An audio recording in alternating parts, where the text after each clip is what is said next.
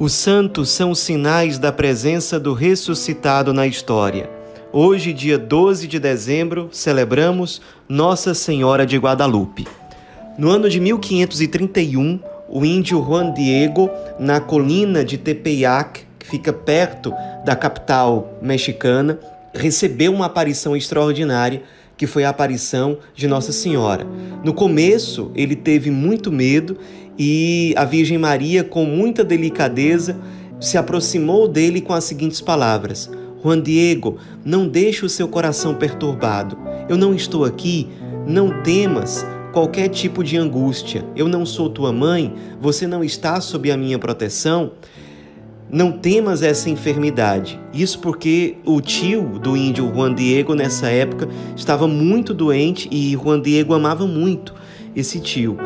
Ela chamava ele de Joãozinho, e aí ele foi se acalmando e começou de fato a estabelecer um diálogo com ela.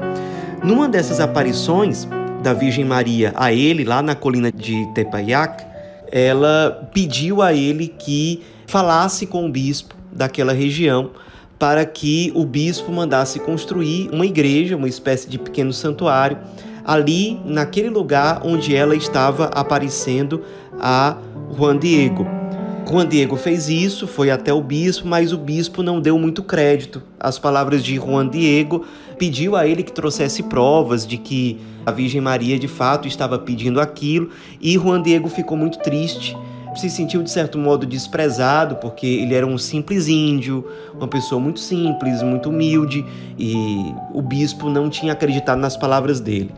A Virgem Maria, que já havia aparecido para ele três vezes, apareceu novamente o consolou e orientou Juan Diego a colher algumas rosas, guardá-las e levá-las até o bispo, porque um sinal diferente iria aparecer e o bispo iria acreditar. Então, o Juan Diego fez isso num ato de fé muito claro, porque era inverno rigoroso, nevava naquela região da colina, e mesmo assim, mesmo naquele inverno rigoroso, ele foi até o local indicado pela Virgem Maria e colheu rosas, o que era uma coisa surpreendente, encontrar rosas no meio da neve. Mas ele encontrou, guardou inclusive rosas muito bonitas, foi até o palácio do bispo Chegando lá, o bispo não pôde recebê-lo logo de cara, então ele ficou esperando um tempo.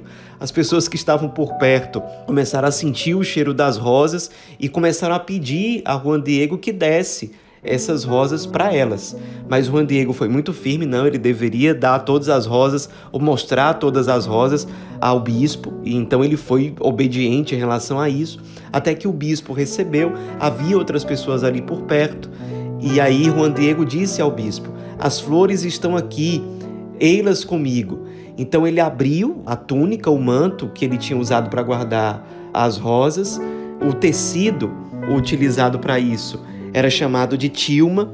Então ele abriu a túnica e as rosas caíram pelo chão, perfumando o ambiente, e todo mundo ficou surpreso porque, além das rosas terem sido colhidas naquele inverno rigoroso, estava estampada no tecido aberto pelo índio uma imagem da Virgem Maria tal qual ela havia aparecido para ele.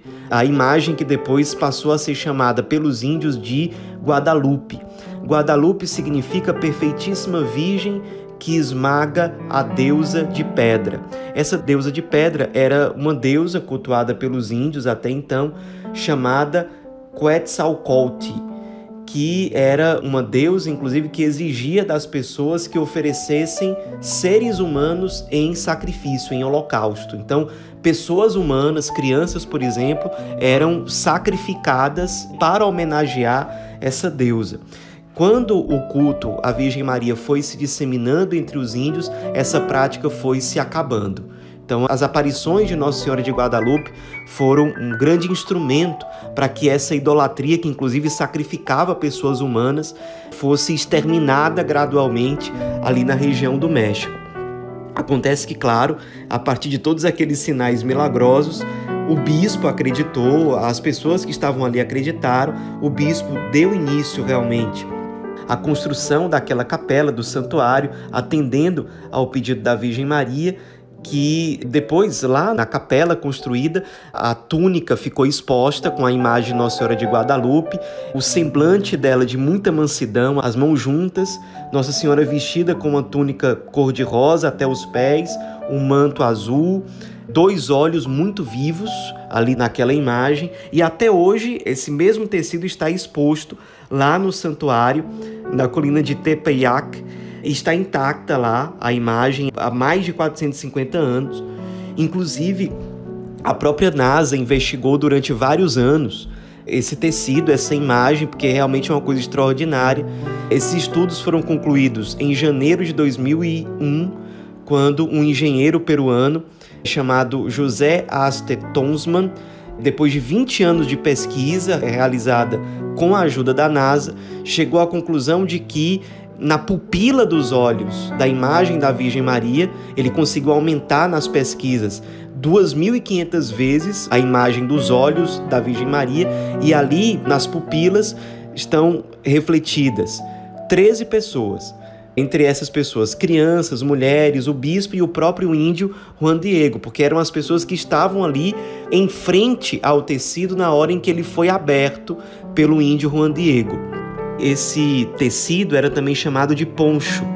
E um químico, que inclusive foi prêmio Nobel de Química, chamado Richard Kuhn, chegou à conclusão, depois dos seus estudos, de que os corantes utilizados naquele tecido, ou presentes naquele tecido, eles não são encontrados em nenhum material presente na natureza e não existe nenhum material produzido pelo ser humano que seja compatível com aquilo que é encontrado naquele tecido de Nossa Senhora de Guadalupe. Inclusive, ele chegou à conclusão de que a imagem de Nossa Senhora não se trata ali de uma pintura. Inclusive, o poncho é um tipo de tecido que dura em média 20 anos.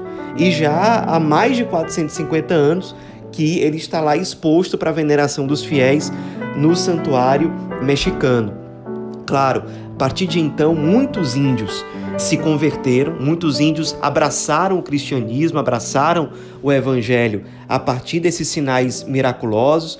Muitas graças ao longo do tempo são testemunhadas por pessoas que peregrinam ou que recorrem à intercessão de Nossa Senhora de Guadalupe e no ano de 1979, o Papa São João Paulo II declarou oficialmente Nossa Senhora de Guadalupe como padroeira de toda a América Latina.